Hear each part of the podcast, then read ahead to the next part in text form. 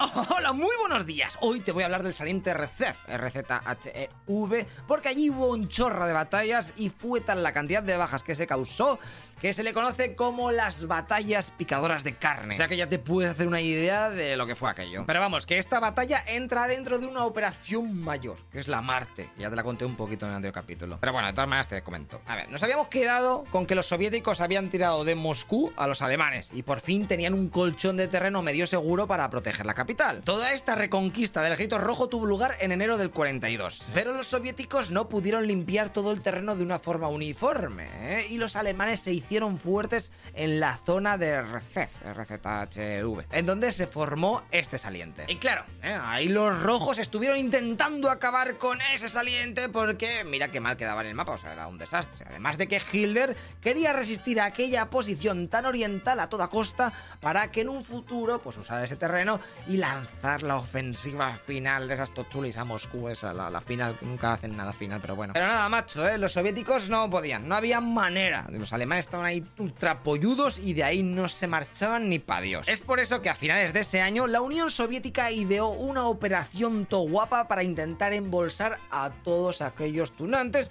y acabar con el ejército más fuerte que tenían los nazis en el centro. Venga, pues suena bien. Te voy a comentar primero el plan. La idea de la Operación Marte es lanzar cinco ataques simultáneos por diferentes zonas del saliente, pero los verdaderamente importantes serán los dos de los lados que van a intentar cerrar la bolsa ¿eh? y dejar al máximo de número de soldados alemanes posible ahí dentro. Y ya cuando se destruya a toda esa gente, se lanzaría la Operación Júpiter, ¿eh? en donde vendría Peña desde Moscú para tirar hasta Viazma con la idea de juntarse allí con los de la Operación Marte y volver a crear una nueva bolsa. Y de esta manera acabar con buena parte del bloque del centro alemán en un momentico, ¿no sabes? Joder, pues parece que mola y encima atacando en diciembre con todo el frío del invierno, seguro que a los alemanes pues, les da otros patatús ahí como el año pasado en Moscú. Venga, yo veo posibilidades para que esto salga bien. Veamos lo que ocurre. La ofensiva se lanza el 25 de noviembre del 42 por la noche. Pero la cosa comienza un poco regular. Ese día hay demasiada niebla y el apoyo aéreo soviético pues no puede salir de base. Además de que los bombardeos masivos con artillería tampoco pueden ser guiados por los observadores adelantados. Y así que les diga, no, corrige el disparo, dispara más a la derecha, a la izquierda, arriba, abajo, un, dos, tres. Bueno, da igual, ¿eh? que se dispare todo lo posible ahí donde sea.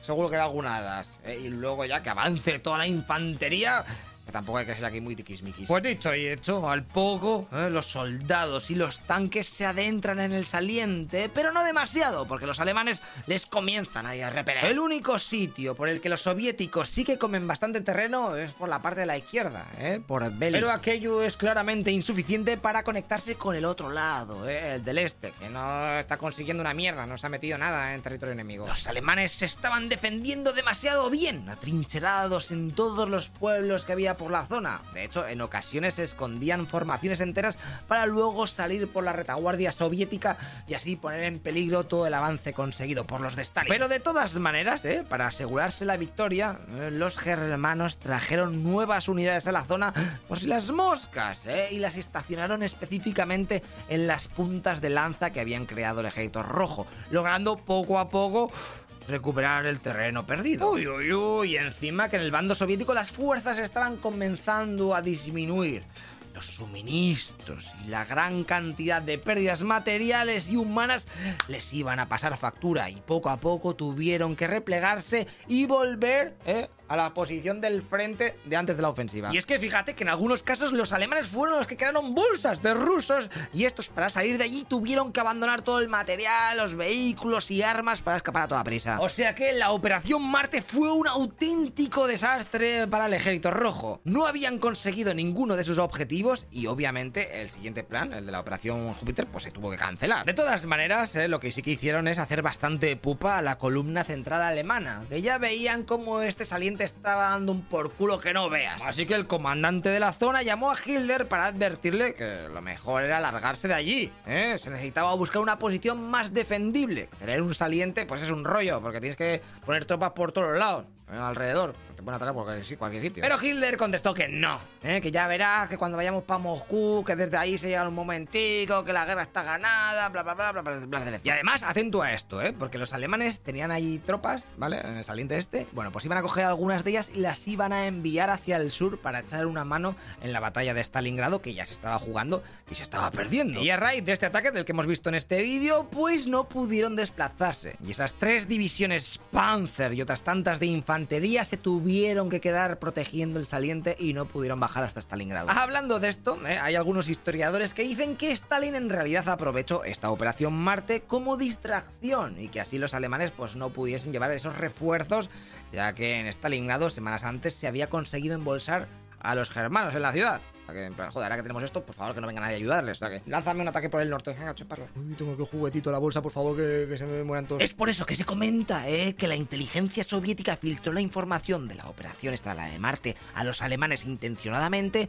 por medio de un doble agente soviético. Y con esto se consiguió que las defensas alemanas estuviesen muchísimo mejor preparadas y que la matanza entre las tropas soviéticas fuera mucho más alta. Pero por lo menos Stalingrado la dejarían en paz. Los soviéticos en la operación Marte de este saliente perdieron a día de hoy una cantidad de vidas desconocida, ya que muchos registros de estas operaciones se han perdido o han sido manipuladas. Pero ya te digo que algunos historiadores rusos estiman que hubo en esta batalla 2.300.000 bajas para los soviéticos y 400.000 para los alemanes. De ahí el nombre de picadora de carne, o sea, casi 3 millones de bajas de humanos. Eso sí, en estos números se están contando todas las batallas que hubo en aquel saliente durante casi un año y medio, ¿vale? Desde enero del 42 hasta abril del 43, ¿vale? No murieron todos ahí en una semana, no, no. O sea, a uno ahí desparcidos. Vale, pues si bien las bajas soviéticas eh, fueron catastróficas, finalmente los alemanes tuvieron que retirarse de esta posición estratégica tan importante, siendo una pérdida la hostia de esencial eh, para los nazis, porque ya te he dicho que Hitler quería desde ahí lanzar la, misión final allá a Moscú. Y ya se la han quitado y se tenían que retirar y dijo, ya no, caca. Pero antes de que conozcamos por qué ¿eh? los alemanes se tienen que largar de allí, porque ya te he dicho que esta batalla la han ganado, o sea que porque se tienen que pillar si no están pasando nada, pues están defendiéndose muy bien. Tengo preparado un vídeo especial, ¿vale? Esto ya te contaré por qué se van para atrás, ¿vale? Y es que cuando te hablé de la columna del norte, la que iba para Leningrado, ¿vale? Pues ahí me faltó un vídeo. Y no te lo puse a posta. Bueno, más o menos. Porque quería que te enterases muy bien de lo que estaba pasando con Leningrado, ¿vale? Y ahora te voy a volver a hablar de la del norte, solo este capítulo que viene, ¿vale? Bueno, te lo cuento luego, que no está. Pero bueno, te voy a contar una movida bastante guapa porque eh, afecta también a Stalingrado, ¿vale? Son gente del norte que te afecta a Stalingrado, ¿por qué? Porque ahí un grupo de alemanes se quedó embolsado. Y pasaron cosas. O sea, los soviéticos consiguieron embolsar a unos alemanes. Y. Bueno, es que no te quiero hacer spoiler. Lo, lo... Pero bueno, da igual. Se llama la bolsa de Demiansk, ¿vale? Está guapísima la historieta. Y te la vas a comer porque te, te calles la boca. Venga, anda. Nos vemos en el siguiente capítulo. Bueno, hasta luego, loco pixas.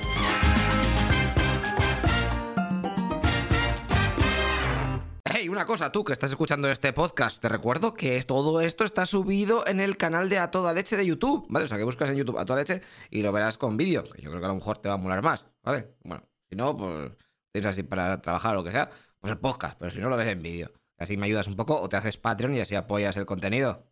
Todo esto cuesta un porrón. Venga, tío, te vemos en el siguiente capítulo. Hasta luego, loco Pixas.